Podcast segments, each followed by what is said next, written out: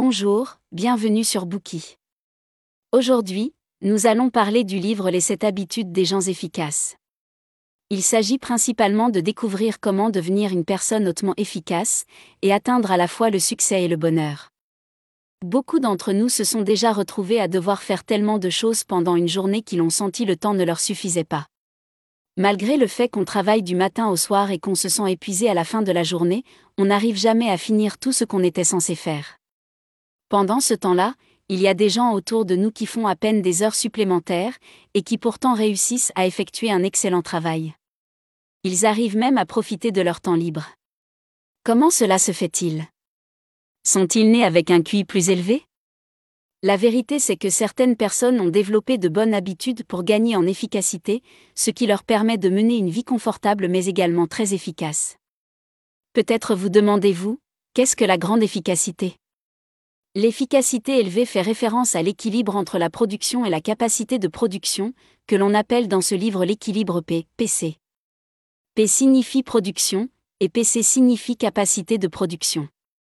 Connaissez-vous la fable de l'oie aux œufs d'or? Un fermier possède une oie capable de pondre des œufs en or, et il devient rapidement extrêmement riche. Cependant, le fermier, très avide, ne se satisfait pas d'un seul œuf d'or par jour, et il tue la poule dans l'espoir de retirer tous les œufs d'or qu'il trouverait à l'intérieur de son corps. À sa grande surprise, il n'y a aucun œuf d'or dans l'oie. L'oie est morte, il n'y a donc plus aucun moyen d'obtenir des œufs en or. Le fermier a tout gâché pour lui. Dans la fable ci-dessus, les œufs d'or représentent ce qui est produit, et la capacité de production, à savoir l'actif ou la capacité de produire, est l'oie aux œufs d'or. Si nous, nous concentrons uniquement sur les œufs d'or et négligeons l'oie, nous perdrons à la fois l'oie et les œufs.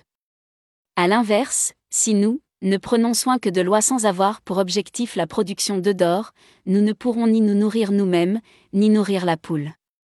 Par conséquent, ce n'est que lorsque vous prenez bien soin de l'oie que vous pourrez obtenir des œufs d'or. Et ce n'est que lorsque vous contrôlez votre désir d'en demander toujours trop à l'oie, que vous réussirez à la garder en vie. De même, ce n'est qu'en trouvant un équilibre entre performance professionnelle et bien-être, que l'on peut atteindre une réelle efficacité et réaliser de plus grandes choses. Ce livre nous fait découvrir les astuces, qui vous permettront d'atteindre plus facilement une grande efficacité. L'auteur de ce livre, Stephen Covey, était un gourou du management de renommée mondiale, et une figure très respectée en matière de leadership. Il a acquis au fil du temps une excellente réputation, dans les domaines des théories du leadership, des relations familiales et interpersonnelles et du management personnel. Aux États-Unis et même dans le monde entier, ces réflexions sont comparables à celles de Carnegie, Peter F. Drucker et Jack Welch. Covey est considéré par la communauté universitaire américaine comme un maître à penser. Le magazine Time l'a nommé l'une des 25 personnes les plus influentes de l'histoire américaine et un mentor du potentiel humain. Les sept habitudes des gens efficaces est également connu comme étant la Bible du monde des affaires américains et du département de gestion du gouvernement. Il est classé comme l'un des dix livres de gestion les plus influents de l'histoire par le magazine Forbes. Il vous enseignera sept bonnes habitudes. Ces habitudes vous permettront de réussir dans ce que vous entreprendrez et d'être très efficace sans trop de difficultés, que ce soit sur le plan personnel ou interpersonnel. Ces habitudes vous aideront à changer radicalement votre vie et votre carrière. Sans plus attendre, nous allons débloquer le livre, selon les trois parties suivantes. Première partie, comment améliorer son efficacité personnelle et remporter des victoires personnelles. Deuxième partie, comment améliorer son efficacité interpersonnelle afin de remporter des victoires collectives. Troisième partie, comment réussir à se renouveler et à s'améliorer constamment. Première partie, Comment améliorer son efficacité afin de remporter des victoires personnelles? Commençons par cette première partie. Afin d'améliorer son efficacité personnelle et de remporter des victoires sur le plan privé, il faut développer trois habitudes, être proactif, commencer en gardant à l'esprit la fin, et définir ses priorités. La première habitude à développer, à savoir être proactif, consiste à choisir la manière de répondre aux stimuli externes matériels, psychologiques et sociaux en fonction de nos valeurs. Cela ne veut pas seulement dire prendre des initiatives. Il s'agit plutôt d'une attitude à adopter face à la vie, à savoir être responsable de sa propre vie. Les personnes proactives sont conscientes que notre comportement est fonction de nos décisions, et non de nos conditions.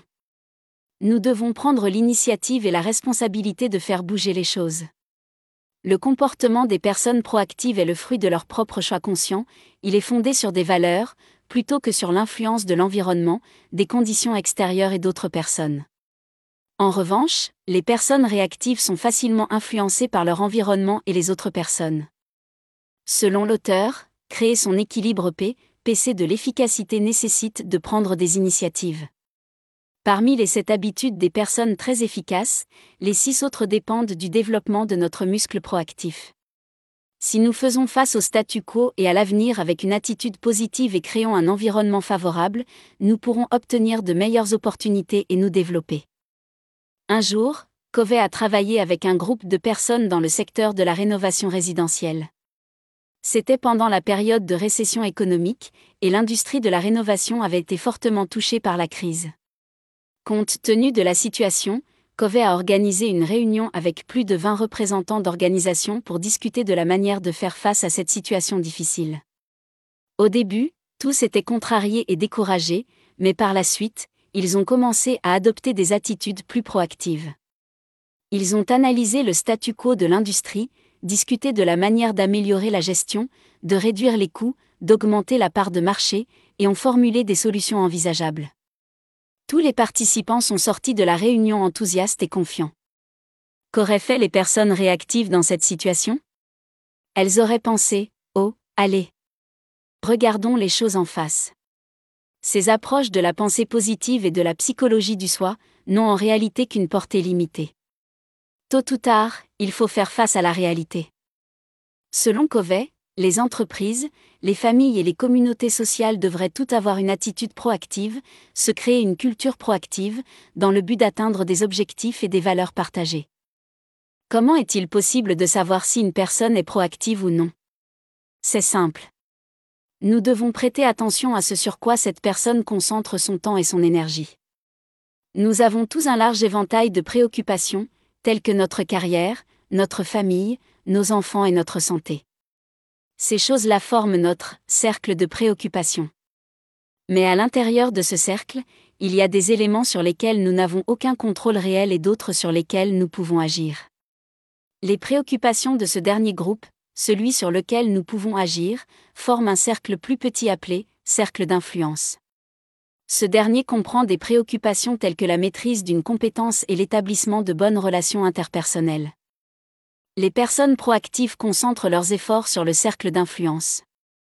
Elles travaillent sur les choses sur lesquelles elles peuvent exercer une influence, en revanche, les personnes réactives concentrent leurs efforts sur les choses situées en dehors du cercle d'influence. Elles se concentrent sur les faiblesses des autres personnes et sur les choses qui dépassent leurs propres capacités individuelles. Elles blâment et accusent souvent les autres, et trouvent des excuses pour leur comportement négatif. Comment pouvons-nous devenir proactifs?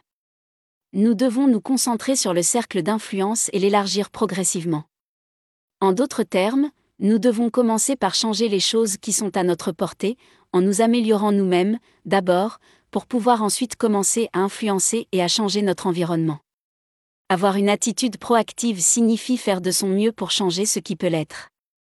Même pour les choses qui échappent à notre contrôle, les personnes proactives ne se contenteront pas de blâmer les facteurs externes ou d'abandonner en désespoir de cause, mais resteront optimistes et entreprenantes. L'auteur prend l'histoire de Gandhi pour illustrer la proactivité. Gandhi a été critiqué par les chambres législatives indiennes, parce qu'il avait refusé de se joindre à elles, afin de condamner l'Empire britannique pour avoir asservi le peuple indien. Au lieu de cela, Gandhi avait choisi d'aller à la campagne et de travailler avec les ouvriers agricoles, contre vent et marée. Petit à petit il est devenu une personne très influente, d'abord parmi les pauvres, puis en gagnant le soutien et la confiance de toute la population indienne, élargissant ainsi son cercle d'influence. Grâce à des grèves de la faim et en faisant usage de la persuasion morale, il a fini par libérer le peuple indien de la colonisation britannique. Comme nous pouvons le constater, être proactif est le point de départ vers une grande efficacité, qui est vitale pour notre vie. Mais à part ça, si nous voulons remporter des victoires personnelles, nous devons également prendre l'habitude de commencer toute chose en gardant à l'esprit sa fin. Commencer en ayant à l'esprit la fin, signifie avoir une compréhension claire de la direction qu'on prend et de notre destination, avant même de commencer à faire quoi que ce soit. Cela signifie prendre nos objectifs de vie comme critères pour examiner ce que nous disons et faisons. De cette façon, nous pouvons éviter de nous égarer dans la poursuite de nos objectifs et d'avoir des regrets par la suite. L'auteur a souligné que toutes les choses avaient de création. Avant de commencer quelque chose, nous concevons d'abord un plan dans notre esprit, c'est la création mentale ou première création. Après avoir eu une idée de ce que nous comptons faire, nous la mettons en pratique, c'est la création physique ou seconde création. Par exemple, si nous voulons construire une maison, nous devons d'abord penser à la structure architecturale et à chaque détail, puis créer un plan précis, c'est la première création. Ensuite, nous pouvons réaliser la construction de la maison selon le plan élaboré, c'est la deuxième création. La deuxième habitude des personnes très efficaces, qui consiste à commencer toute chose en ayant à l'esprit sa fin, concerne la première création. Elle s'applique à de nombreuses choses, de la planification de notre vie personnelle à la création d'une entreprise, en passant par l'éducation de nos enfants.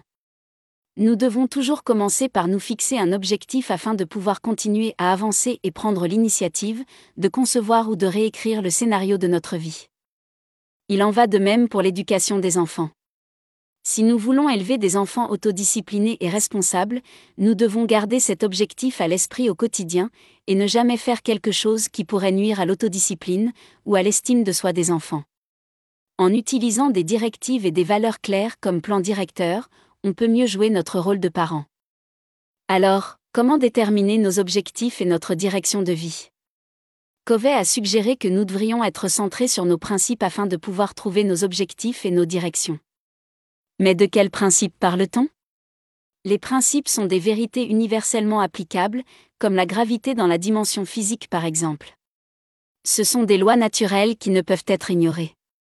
Par exemple, l'équité, l'honnêteté et l'intégrité sont les principes de la société civilisée. Les principes sont comme une boussole qui s'applique à tous les aspects de la vie. Plus notre façon de penser est conforme à ces principes, plus notre vie sera efficace.